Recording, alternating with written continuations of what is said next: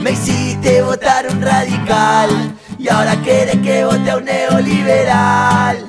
Parece que la jefa está cansada, nadie le dice que está equivocada. Los que quieran la doctrina de Perón, que se suban al camión. Los que quieran otra década ganada,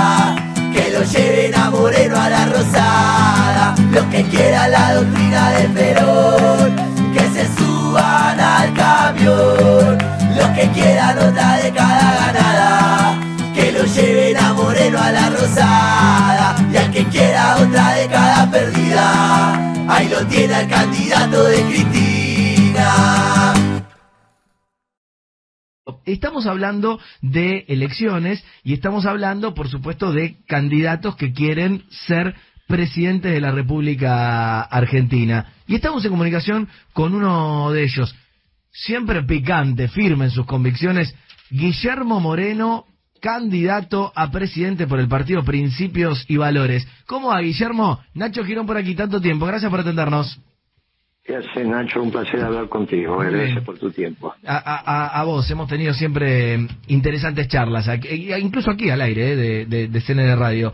Eh, te- enseguida me quiero meter, obviamente, con, con tus propuestas y tus ideas, pero te quiero pedir una reacción de este giro de las últimas horas oficialista y qué, qué te parece la fórmula, eh, mira, casi digo Guado Mansur, ¿qué te parece la fórmula Massa-Rossi? Mira, acá es muy importante el método de elección, el método de Mm. selección, el, meti- el método decisional. Si más, si Massa es el elegido, no el elegido en minúscula, es el elegido, Mm. como si fuera el título de la película, Mm. no hay duda que va a ser presidente. Apa. si es el elegido de la de los factores de poder internacional, o llamámosle, digamos la embajada, Mm. si es el elegido de los factores de poder nacionales, hablemos los grupos económicos, no hay ninguna duda que si ese es el elegido, ya no son los elegidos, entre comillas y minúsculas, Patricia Budo y José Rodríguez Larreta. Mm. Si los factores de poder decidieron que es masa, entonces será masa. Mm. Y no está ni mal ni bien. Aclara el panorama y yo ya sé dónde me voy a parar. Mm. ¿Y Me voy te a vas a parar parar? del lado... ¿eh? ¿Y dónde te vas a parar? Bueno, claro, me voy a parar siempre del lado de los humildes. Siempre de los que van a quedar excluidos de este modelo. Que, es muy, que el modelo de masa es muy similar al modelo de Cambiemos en términos económicos. De última es Melcoñá. ¿Está bien? Mm. Algunas pequeñas sutilezas, pero es lo mismo. Mm. Con lo cual nosotros vamos a estar del otro lado. Y vamos a decir, mirá qué fácil que quedó la política argentina. Así, siempre es preferible que esté fácil y no que esté difícil. Mm. Ahora, si Massa no es el elegido, y al revés, es el elegido en minúscula, a partir de una decisión irresponsable, tomada a último momento, las dos últimas horas hábiles del viernes, donde vos pasás de la generación diezmada a masa Mm. y no fuiste capaz de darte cuenta que el eslabón más débil del actual oficialismo es la economía y le pusiste un blanco en el pecho al actual ministro que no sabe en este momento si es ministro de Economía o precandidato, pero tampoco lo sabemos nosotros, no sabemos si el cheque que está firmando en este momento es para su campaña o para el bien común, Mm. han hecho un desastre. Porque si algo vos tenías que poner en una cajita de cristal es la economía, Mm. porque es lo más débil que hay.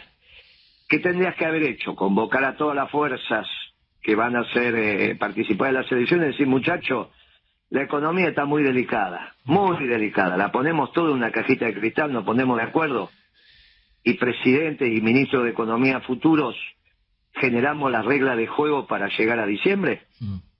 Bien. O hicimos este desastre donde el ministro de Economía no puede recibir más que cascotazo. Porque ¿qué van a decir? Que bien que está trabajando el ministro de Economía, mirá qué bárbaro lo que está pasando, que vamos a darle un respaldo a este muchacho pobre, no sabe cómo llegar a la otra orilla. Mm. Bueno, es, eh, entonces pasa a ser una decisión increíblemente irresponsable, porque no hay segundo de masa, no va a ser Rubiste y el segundo de masa, ¿no? Mm. Eh, Bueno, en este marco, lo único que me queda decirle a la familia y a las empresas es caminar con pies de plomo. Mm. Bueno, ha hecho un análisis, te digo, pormenorizado en una sola pregunta, eh, Guillermo Moreno, creo que muy, pero muy interesante, eh, por muchas cosas que en el propio seno del poder eh, oficialistas se están, se están debatiendo en estas horas. Quiero profundizar con algo que se, se, se tus palabras, pero te lo quiero preguntar taxativamente. ¿Vos crees que esta decisión hasta aquí, este nombre de Massa encabezando la boleta, habla, viste que la, la biblioteca está dividida, de una extrema debilidad de Cristina Fernández de Kirchner que no pudo poner ADN puro en la parte más importante de, de su- de la boleta, o de una Kirchner muy inteligente que se abroquela en la provincia de Buenos Aires y casi, casi que espera que pueda llegar a perder masa, pero se asegura su poder. Mira, eh, con todo respeto, no, no es que profundizamos con la pregunta, superficializamos con la pregunta. Mm, A ver. Y superficializamos, porque ¿qué importa lo, que está pensando Cristina aquí? Mm. Y que vote a broquele en la provincia. Eso es un análisis para los chicos de ciencia política cuando en la facultad, en, en el bar de la facultad. Vos imagínate que a las empresas eso no le interesa. Mm, Le interesa la primera pregunta que hiciste. cómo toman decisiones mañana. Por eso, después si Cristina este, la tomó para broquelarse, no problema nada, que me tiene que decir cuidado. ¿Qué significa broquelarse? Que va a tener un trabajito más, algún chico. mm, Si vos mismo dijiste que Guado de Pedro, el que lo prepararon durante años para ser presidente, está enojado. mm. ¿En qué se van a broquelar? Si no, si no tenés proyecto de país, no te abroquelas nada. Menem ganó las elecciones a los 60 días, no existía más en el 2003. Mm. Ganó las elecciones Menem, no las perdió y a los 60 días se había terminado el menemismo. Sí. Bueno, esto es lo mismo. Este es el final de una situación. Para los que nos están escuchando, la pregunta es si Massa es el candidato o es el candidato. Bien, si es el candidato con mayúscula, Mm, son los factores de poder y la embajada. Y esto está terminado. mm. Salvo que el, el milagro del pueblo argentino, que eso lo expresará Moreno. Y si- iremos a la contienda, no Grabois, Moreno, porque es el peronismo. Que, la, que, que el, el pueblo peronista, digo, me importa nada si es él elegido. Nosotros vamos para acá. Agarramos la plata. Eh, no, no, te, te, te escuché atentamente y te quería preguntar cuándo, ¿cuándo ahora, crees que mi- nos mi enteraremos si es el candidato? Ah, hay, hay poquito, Ah. 15 días, 3 semanas. Poquito. Si es él elegido, es una cosa. Si es él elegido en minúscula, producto de una decisión irresponsable, dormir con el casco puesto. No tenga duda. Ok. Eh, y en este sentido, ¿no se te ocurrió disputar eh, la interna dentro de Unión por la Patria? Digo, ya que decías, no es. Grabois, soy yo. Pero ¿cómo vas a ir a- al gobierno fracasado? Mm, No, no, yo estoy hablando de la elección, no ahora, no va a ser Grabois, te quiero decir. Eso es como un juego. mm, Se puede imaginar que eso es un jueguito. Después nos veremos con masa en la elección general. Y ahí es donde el pueblo peronista respirará hondo y dirá, viste cuando era la época de Perón que te compraban la elección y Perón dijo, agarren la plata del patrón pero voten a Perón. mm, Ojo que el pueblo, el pueblo argentino es bravo, ¿eh? Viste que los radicales y demás compraban las elecciones la década atrás, la, la- la- la década infame. mm, Y entonces Perón, que era un vivo de aquello, le dijo, agarren la plata del patrón, pero voten a Perón. No sea cuestión que es él elegido y después siempre viene el milagro. Esas cosas que suelen pasar. Me acuerdo en Perú que era Vargas Llosa número puesto y de repente le ganaron. Eh, Guillermo, Yo te digo, eso siempre pasa con los pueblos. Ahora, como estamos haciendo un análisis exante, Massa o es el elegido Sí, sí. o es el elegido en minúscula. Bien. Si es el elegido en minúscula, que es lo que yo creo, no creo que esté opinando la embajada ni los factores de poder internacionales, son todos cuentos chinos de hecho. Imagínate que acaba de decir que es Argentina y ahora me vienen a decir no, que tiene todo el respaldo del occidente y va, toda tontería. Mm. Massa conoce Estados Unidos por Miami. Miami no es Estados Unidos. ¿viste? Primero tenés que hablar con los cubanos, después con los venezolanos y después ver qué te queda. Mm. ¿Viste? No, Miami no es. Estados Unidos es Washington o Nueva York. Y ahí la verdad que me parece que no sabe por dónde tiene que caminar. Pero bueno, son interpretaciones mías. Lo vamos a saber en las próximas semanas. Mm. Lo vamos a saber con mucha precisión. Te hago una pregunta que la verdad, la, honestidad total la saco de las redes sociales, un oyente que acá pone y, me, hizo, me hizo pensar que es verdad, a veces la gente se va perdiendo. Eh, y creo que es interesante, ¿eh? irte para atrás un instante en tu relato y es, ¿en qué momento se quebró tu vínculo con lo que hoy nosotros llamaríamos el actual oficialismo? Porque de verdad, yo, yo lo doy por sentado, pero acá alguien preguntaba, ¿en qué momento eh, Moreno, que era la espada como secretario de Comercio Interior del kirchnerismo, ahora dice estas cosas? Te traslado la pregunta. No, del, no, del kirchnerismo no, del peronismo. Nosotros fuimos un gobierno peronista. A mí Kirchner me decía, nos llaman kirchnerista cuando nos quieren bajar el precio. ¿Está bien? Mm. Del peronismo. Un día me preguntó Cristina, ¿cuándo conoció a, a Kirchner? Y yo le dije, mitad de febrero del 2003. Me dice, no, Moreno, 2003 no, debe ser 2002, 2001. Digo, no, Cristina, 2003. ¿Pero cómo? Sí, le dije, a los 60 días, 90 días era funcionario. ¿Y cuántas veces habló con Kirchner? Una vez. Y entonces, y nos encontramos por la doctrina. Su marido lo que hizo fue plantar la bandera de la doctrina. Mm. Y todos los que éramos y, y, nos identificamos en la doctrina fuimos para ahí. Porque si vos no tenés doctrina, no tenés manera de juntar los 5.000 funcionarios que necesitas que vayan todos para el mismo lado. Vos largás la flota de guerra al mar. ¿Vos te pensás que el almirante le tiene que decir al capitán del destructor lo que tiene que hacer? Tienen doctrina. Y esa doctrina de combate les permite planificar la batalla, todo en la misma dirección. Bueno, y entonces, insisto con esto, digo, para aprovechar el tiempo. no, no, te entendí, te entendí, pero digo, ¿dónde te separaste? Es que, iba a terminar, es que iba a terminar la respuesta. Dale. Se alejó de la doctrina. Mm. Se alejó de la doctrina cuando la primera decisión, visto con el tiempo, es cuando autoriza la devaluación de Kisilov allá en el 2014. Y después siguió tomando todas decisiones en el mundo de la socialdemocracia. Se fue de la doctrina peronista, que es la que permitió la década ganada, y empezó a construir la década perdida de la socialdemocracia. Con un interregno de dos años neoliberales de Macri, dos años, porque los dos primeros años fueron de otra característica. Mm, mm. ¿Sabes? Entonces, no hay diferencia entre Kicillof y Guzmán. Es el mismo ciclo económico. Entiendo perfecto. Entonces, la respuesta a tu oyente, se fue de la doctrina. Y cuando se van de la doctrina, para un peronista como yo, es el punto de quiebre. Te entendí perfecto, gran respuesta. Eh, y ya que estás afilado, ¿qué lugar le va a deparar a la historia? eh, te hice reír. Es todo un mérito. ¿eh? ¿Qué lugar le va, eh, le va a deparar a la historia, en la historia Alberto Fernández? No, ninguno. Ya está, Alberto Fernández, ya está. ¿Ninguno? No, tenemos que...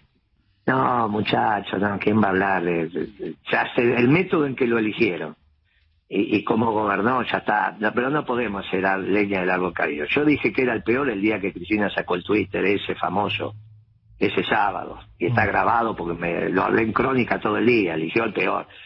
Bueno, ya está. No se hace leña del árbol caído. Ya está.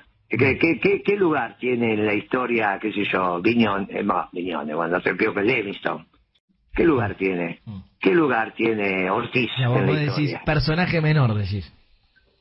Eh, no, no, no, me gusta faltar el respeto mm. en este, de esta manera. Mm. Este, me parece que ella sabía, ella lo echó dos veces del gobierno delante mío por inútil. No, es que lo echó, de hecho estaba el día las dos veces que lo echó, es azares de la historia. Ella lo echó dos veces del gobierno. Y las dos veces fue por, por, por, bueno, fue así. Las dos veces fue por inútil. Bien. Bueno, ella sabía con quién estaba. ¿Está bien? Si el otro le dijo, yo te resuelvo esto, bueno, ya es, el, es la cadena de decisiones irresponsables. Mm. Que la última es esta. Pero esta ya es jugar con fuego. Bien. Porque vos tenés que poner la economía en la cajita de cristal no tendría que ser el centro de la disputa, sí el modelo económico a futuro, pero no lo que vas a hacer hoy. Bien. Y eh, ella, al haber elegido irresponsablemente a este muchacho, pusieron a la economía como el centro de disputa. Mm. Mm. Y bueno, yo le digo, mire, es una locura lo que están haciendo. Es una locura. Obviamente que los candidatos a, a presidente que sean economistas tienen ventaja. porque la disputa se da en el plano de tu disciplina. Entonces, el pibe Milei tiene alguna, alguna ventajita y yo tengo alguna ventajita, pero no es lo que hay que hacer. Había que poner la economía, por la gravedad de la situación, en una cajita de cristal. Hicieron exactamente al revés. Bueno, ¿qué querés que te diga? Lo dice... Todo lo demás, si Cristina se solidifica en Buenos Aires, déjaselo a los chicos que estudian ciencias políticas y se juntan en el bar y, y agarran una hoja en blanco y empiezan a, hacer gráficos. Eso me parece que está bien. Es como un cadete de la Marina que se imagina la batalla de Trafalgar, ¿viste? Y empieza a jugar con los... Pero bueno, después la, de, verdad es cuando larga la flota al mar. Eh, sacamos un empate porque ahora me hiciste reír vos a mí. Y ahora eh, tienen que tomar las decisiones los empresarios, porque está en juego su patrimonio. Hmm. Y la familia, porque está en juego su patrimonio. Cuando vos pusiste en el centro de disputa la economía, lo que empieza a estar en juego no es el Ministerio de Economía, es el patrimonio familiar y empresarial.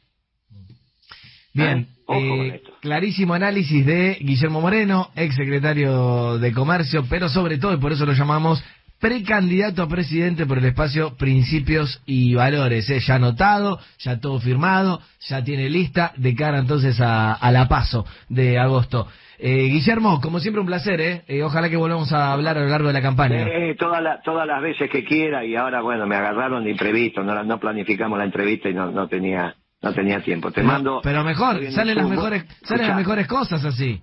Escuchame una cosa, a vos te pagan por hablar, a mí no me pagan por hablar, ¿eh? Yo tengo que laburar. Bueno, Mi bueno. laburo es hablar, por eso, no. Te, te, robamos un ratito y ahora te dejamos laburar tranquilo. Gran abrazo, ¿eh? Chao, amigo, gracias por tu tiempo. Hasta Gran la abrazo. Guillermo Moreno con nosotros, eh, primera reacción de uno de los 13 precandidatos eh, anotados para disputar la presidencia de la República Argentina. Me parece una voz interesante eh, dentro de obviamente lo que es el espacio peronista y este y este primerísimo análisis muy pero muy duro eh, por supuesto de lo que está pasando en el interior de Unión por la Patria